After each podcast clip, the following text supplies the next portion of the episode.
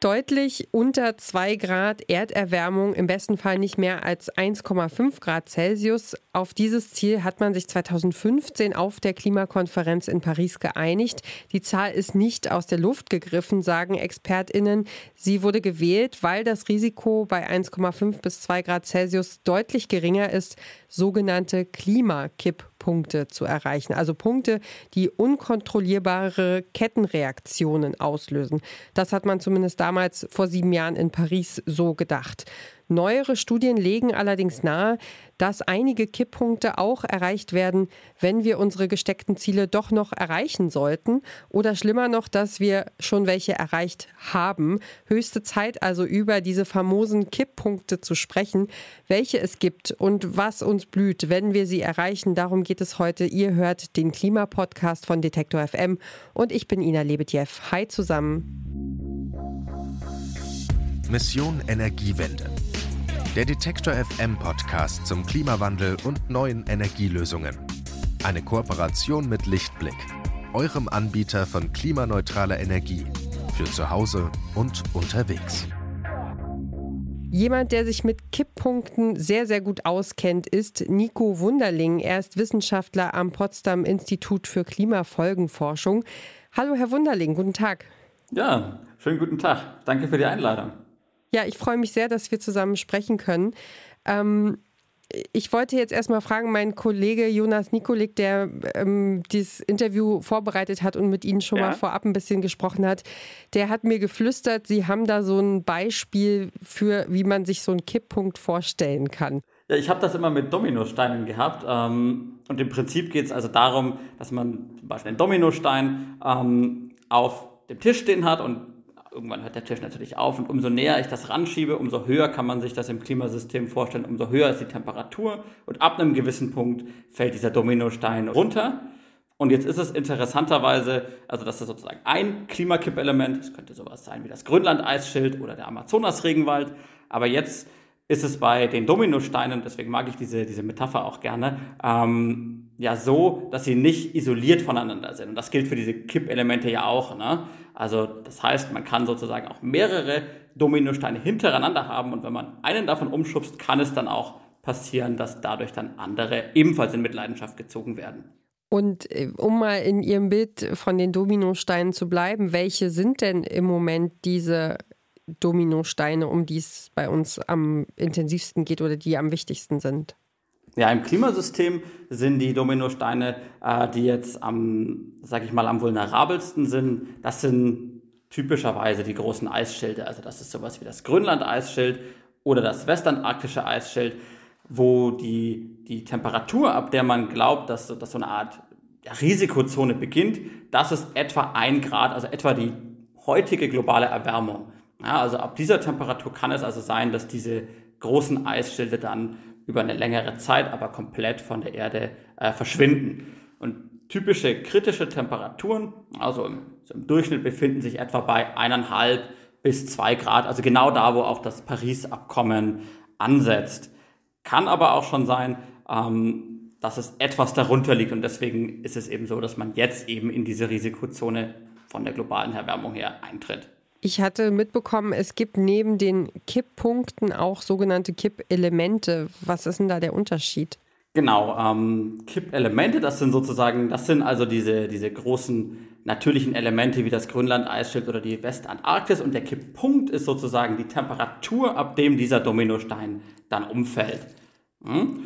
Und das bedeutet also, dass diese Elemente, das sind große, typischerweise ja, kontinentgroße ähm, wichtige Teile des Erdsystems, wie zum Beispiel Amazonas, Ozeanströmung, große Eisschilde, während der Kipppunkt dann, also das, ähm, ja, die Stärke ist, wie sehr unter globaler Erwärmung darauf eingewirkt, eingewirkt wird. Und das könnte jetzt zum Beispiel ja, zwei Grad Erwärmung sein beim Grönland-Eisschild. Und dann gibt es eben ein gewisses Risiko, dass dieses Kippelement, der Dominostein Grönland-Eisschild, dann eisfrei wird.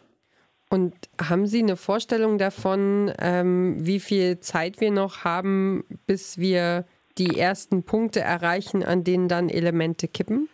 Ja, das ist natürlich, also ganz klare Vorhersagen kann man dazu nicht treffen, aber man kann Risikoabschätzungen machen. Und jetzt ist es so, dass die vulnerabelsten äh, Kippelemente, also das Grönland-Eisschild oder das westantarktische Eisschild, ähm, in etwa ab der jetzigen Temperatur anfangen können zu kippen. Und das sind, das ist also ähm, auf lange Sicht gesprochen heißt das sozusagen, dass das Paris-Abkommen teilweise sogar nicht ausreichen könnte, um alle Kippelemente ähm, in, einem, in dem jetzigen Zustand zu halten. Dennoch gibt es da natürlich Unsicherheiten, also die Kipppunkte zum Beispiel von Grönland oder auch der Westantarktis liegen in etwa zwischen der heutigen Erwärmung und drei Grad über dem vorindustriellen Niveau. Aber irgendwo da liegen sie und wenn man sicher gehen möchte, dass man die nicht triggert oder nicht umstößt, dann ähm, ist es auf jeden Fall wichtig, so schnell wie möglich ähm, CO2-Emissionen zu reduzieren und danach sogar wieder die Temperatur etwas ähm, zu reduzieren, also in etwa auf den heutigen Bereich. Denn ja, Klimawandelprognosen sagen ja aus, selbst wenn sie sehr optimistisch sind, dass man bei etwa 2 Grad oder wenn sie etwas pessimistischer sind, etwa bei 3 Grad landet.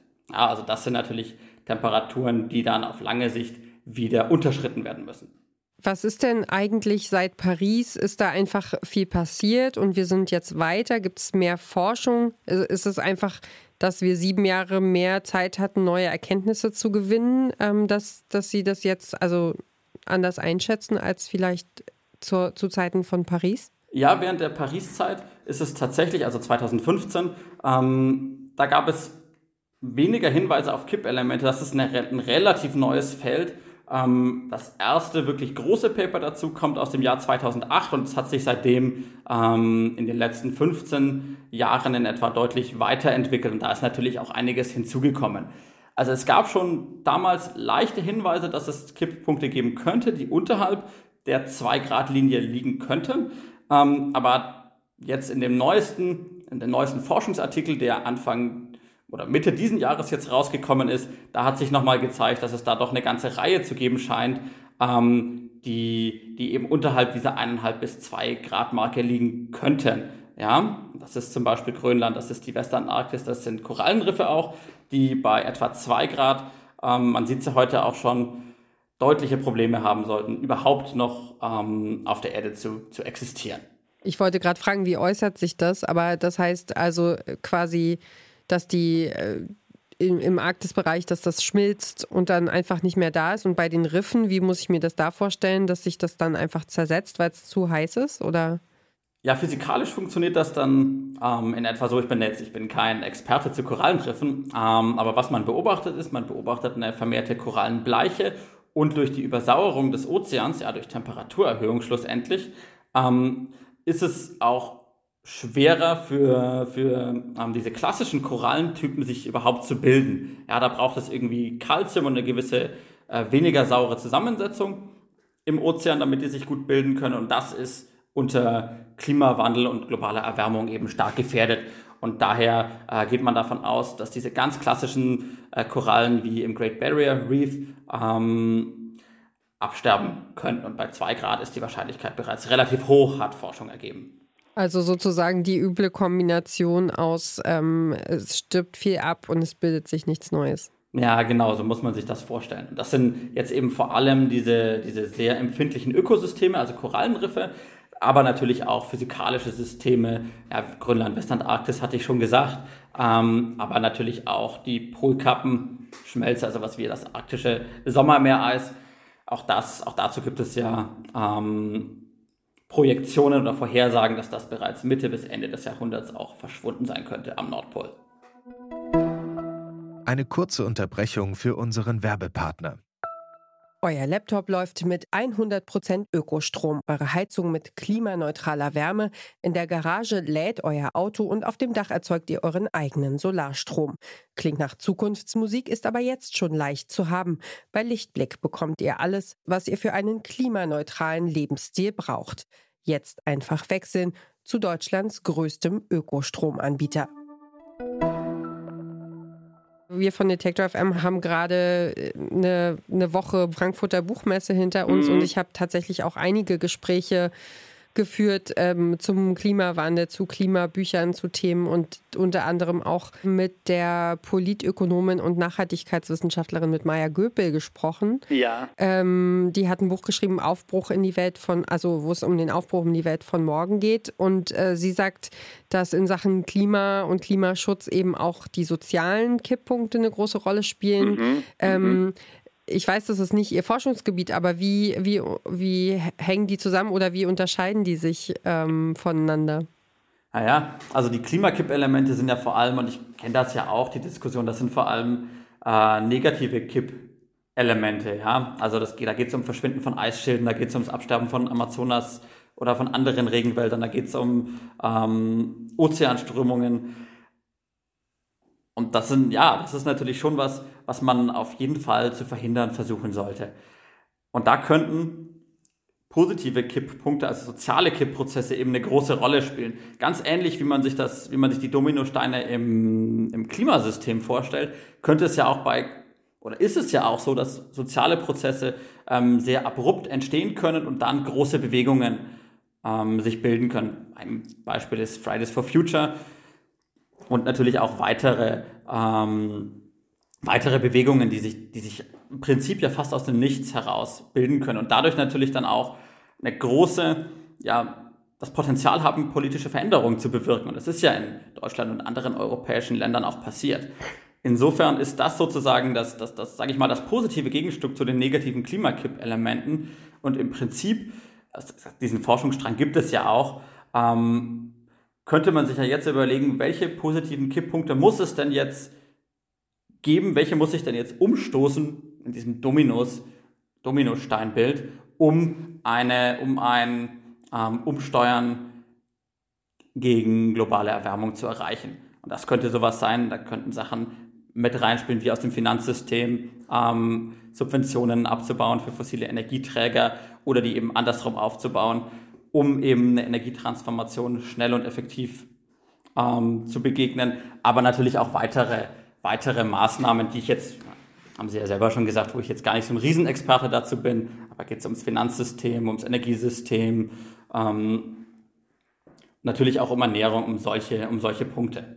Äh, ich gehe da auch nicht weiter drauf ein. Ist schon klar, dass, äh, dass das ja. nicht ihr, ihr Bereich ist, aber ich finde, das macht es dann eben jetzt gerade so plastisch und so äh, greifbar ähm, zu sehen, wie das miteinander zusammenhängt oder wie sich das gegenübersteht im Grunde, die Klimakipppunkte und die sozialen Kipppunkte. Ähm, was mich jetzt einfach noch interessiert äh, von, von, Ihrer Seite, äh, von der ja. Forschung her, wie ähm, also mir wurde gesagt, Sie äh, beschäftigen sich eben auch mit den Wechselwirkungen. Ja, Interaktionen können wir natürlich auch gerne drüber reden. Darf ich vorher noch ganz kurz was zu diesen sozialen Kipppunkten und im Prinzip diesen, ja, diesem, diesem Kreislauf sagen? Gerne, sehr gerne. Manchmal ist es sehr schwer vorherzusagen, welche ähm, sozialen ja, im, im, Prinzip sind das ja fast Netzwerkprozesse, dass eine Person anfängt, sich zum Beispiel vor das schwedische Parlament zu setzen. Irgendwann sind das dann mehrere und dann gibt es wie so eine Art, ja, es ist ja fast wie so eine Art Ansteckung, ja. Und das gibt es ja nicht nur im, im Klimakontext, sondern auch ganz aktuell ähm, in, in ganz politischen Kontexten, wenn sich Bevölkerungen gegen, ähm, gegen autoritäre Regime wehren zum Beispiel. Und das sind ja, das sind teilweise gar nicht so unterschiedliche soziale Prozesse, die da äh, die da eine Rolle spielen. Und im Klimakontext ist es eben schön, dass das dass es dazu jetzt auch, ich meine, das Wissen ist ja schon da seit den 70er oder seit den 80er Jahren, ähm, dass auf jeden Fall viel getan werden muss. Und jetzt ist es dann seit ein paar Jahren so weit, dass es dazu auch eine, eine soziale Bewegung dazu gibt, die den hoffentlich äh, nötigen Druck weiterhin aufrechterhält. Das finde ich eben sehr spannend, aber Sie, ja, Sie wollten was zu Interaktionen fragen. Ähm, äh, ja, ich finde das ja auch super, wenn wir sozusagen ein dynamisches Gespräch führen und sich das einfach selbst entwickeln darf. Äh, das ist ja das Schönste, was man machen kann. Ähm, ja, ich wollte fragen, also Sie forschen ja auch an Wechselwirkungen zu, zwischen Kipppunkten.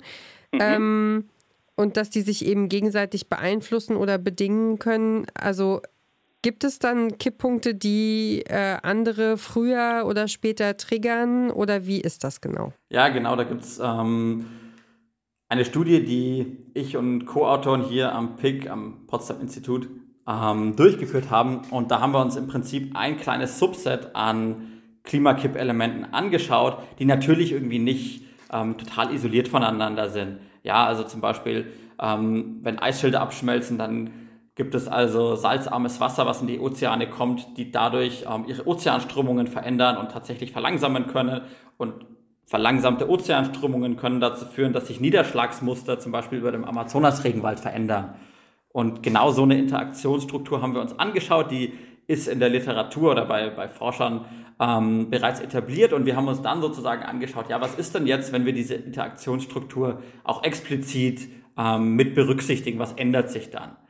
Und ein Ergebnis, was dabei rausgekommen ist, ist im Prinzip, na, man kann sich fast so ein bisschen denken, ja, wenn man ein System stark ändert, also wenn man jetzt Grönland, wenn Grönland jetzt das Abschmelzen anfängt, dann erhöht das natürlich auch das Risiko, dass sich weitere Systeme wie im Prinzip in so, einer Art Domino-Kaskade ähm, auch stark verändern. In dem Fall also die Ozeanströmungen, das nennt man AMOC, das ist die atlantische Umweltzirkulation, zu der auch der Golfstrom gehört, die könnte sich dann also auch deutlich abschwächen. Und das kann dann wiederum dazu führen, dass es auch über der, über der Westantarktis starke Veränderungen gibt. Und so haben wir eben herausgefunden, dass diese Interaktionen, ja, diese Wechselwirkungen, diese physikalischen zwischen den Kippelementen, ähm, dem Ganzen nochmal, ja, nochmal was aufsetzt und damit das Risiko für, für nachgelagerte Kipp, ja, Kippkaskaden nochmal größer wird. Ja, das heißt also, wenn man das erst, den ersten Dominostein angestoßen hat, kann es dazu kommen, ähm, dass auch weitere Dominosteine dann mit umfallen. Und die Wahrscheinlichkeit, dass das passiert, erhöht sich, je höher die Temperaturen sind, ne? Genau, umso näher ich das, äh, den Dominostein ähm, an den Rand des Tisches oder an den Rand der Erwärmungsgrenze, seinen Kipppunkt fahre, umso höher ist dann natürlich auch das Risiko, dass es solche ähm, Kaskaden gibt. Und eine Kaskade, die da besonders, die uns da besonders aufgefallen ist, ist ähm, eine Kaskade zwischen dem Grönland-Eisschild und der, der AMOC, also, der, also dem Golfstrom im Prinzip, ja, also den atlantischen ähm, Zirkulationen. Und da kann es eben dazu kommen, dass Grönland die AMOC eben mit umkippt. Und das kann eben, das sind eben Temperaturen, von denen wir da sprechen, die ähnlich ähm, wie bei den einzelnen Kippelementen auch schon zwischen eineinhalb und zwei Grad und im negativsten oder im pessimistischsten Fall ähm, auch schon etwas darunter starten können. Okay, krass. Was begeistert Sie denn an, an Ihrer Arbeit? Was macht daran am meisten Spaß, auch wenn manchmal, ja, ich kann ja. mir vorstellen, die Ergebnisse sind ja schon auch sehr belastend. Mhm. Ja, das ist so ein bisschen so ein zweischneidiges Schwert. Ich hatte, ähm, also mein Hintergrund ist, ich bin Physiker und hatte dann eben Bachelor- und Masterphysik studiert und hatte, war so ein bisschen auf der Suche danach, ja, was kann ich denn eigentlich machen, was irgendwie gesellschaftliche Relevanz hat. Ja, also man kann natürlich viele spannende Sachen machen, aber es war mir nicht so ganz klar, wo, wo ich da reinpassen könnte. Und ich war dann eben hier an dem Institut, hatte mich hier vorgestellt und dann hat das irgendwie geklappt mit einer Promotionsarbeit, das war noch schon fünf Jahre her und ich fand das, finde das seitdem eben total, ähm, ja, für mich irgendwie einfach bereichernd, da was beizutragen in der aktuellen Forschung zu so einem für mich so wichtigen Thema. Und von daher finde ich das, für mich, mich bereichert das total und das, daher kommt meine, meine Begeisterung, auch wenn es natürlich ähm, teilweise um oder auch vermehrt um negative Nachrichten geht bei Klimakippelementen. Und um das noch zu sagen, vielleicht, also so, ich, so sehe ich das jedenfalls wie so eine Art Kreis, wenn man einmal die negativen Klimakippelemente hat, aber dann auch die positiven sozialen Kippprozesse, die man dann triggern kann. Insofern ist nicht alles verloren und insgesamt finde ich das einfach eine sehr bereichernde Arbeit für mich. Gab es irgendeine Erkenntnis, die Sie besonders spannend fanden, wo Sie sagen, oh, das ähm, hätte ich so nicht erwartet? Ja, ähm, da gibt es tatsächlich was, das ist, jetzt, hat aber jetzt mehr mit dem Amazonas-Regenwald an sich zu tun. Da gibt es nämlich ähm, so eine Art, also es gibt diese Kippelement-Studie, die ich gemacht hatte, aber auch der Amazonas-Regenwald an sich ist ja ein Kippelement. Und da ist es so, mh, mm, dass die Temperaturerwärmung an sich gar nicht das, gar nicht der Trigger, der eigentliche Trigger des Amazonas-Regenwaldes ist, sondern schlussendlich ähm, dann der der Feuchtigkeitshaushalt. Ja, also das heißt höhere Temperatur, dadurch verändern sich Niederschlagsmuster, ähm, dazu gibt es dann mehr Trockenheiten und da fand ich es eben überraschend, dass der Amazonas-Regenwald sehr heterogen auf solche Umweltveränderungen reagiert. Ja, also der Norden des Regenwaldes, zumindest auch nach der Studie, die ich da durchgeführt hatte, ist stabiler, als es der Süden ist. Ja, das heißt also, wenn sich Trockenheiten vermehren, dann wird es vor allem den Süden betreffen und vor allem der Süden ist dann, äh, dann erhöhtes Risiko, ähm, eben waldfrei zu werden. Das bedeutet im Prinzip Kippen des Amazonas-Regenwaldes, also statt Wald dann eher sowas wie eine Art Savanne. Und was macht man dann mit so einem Ergebnis? Naja, als Forscher typisch schreibt man das dann auf und versucht das dann ähm, an, also zunächst mal in die wissenschaftliche Community zu transportieren und dann natürlich, wenn man gefragt wird und die Möglichkeit hat, ähm, das natürlich auch weiterzutragen. Zum Beispiel haben wir das mit einer Kollegin und einem Kollegen ähm, aus Brasilien selber gemacht und die haben das dann dort auch an die, äh, ja, die lokalen Policymakers, an die lokalen Politiker weiterzutragen. Und wenn man das schafft, das gelingt manchmal besser, manchmal weniger. Es gibt ja auch sehr viel Wissenschaft. Ähm, und sicherlich sind Wissenschaftler und Wissenschaftlerinnen nicht die besten Kommunikatoren. Ähm, dann, dann ist das natürlich, dann finde ich das einfach sehr motivierend. Das ist, das ist, das ist einfach schön. Das sagt Nico Wunderling. Er ist Postdoktorand am Potsdam Institut für Klimafolgenforschung und Experte für Kipppunkte. Vielen Dank für das Gespräch. Gerne. Das war's von uns für diese Woche. Übrigens, wenn ihr mehr über diese sozialen Kipppunkte wissen wollt, dann hört gern in die neue Folge unseres Wissenschaftspodcasts Forschungsquartett rein. Ansonsten abonniert auch gerne diesen Podcast, damit ihr die nächste Folge nicht verpasst. Die Redaktion für diese Folge hatte Jonas Nikolik und ich bin Ina Lebetjew und sage Danke fürs Zuhören und hoffentlich bis zum nächsten Mal. Bis bald, macht's gut. Mission Energiewende. Der Detektor FM Podcast zum Klimawandel und neuen Energielösungen. Eine Kooperation mit Lichtblick, eurem Anbieter von klimaneutraler Energie für zu Hause und unterwegs.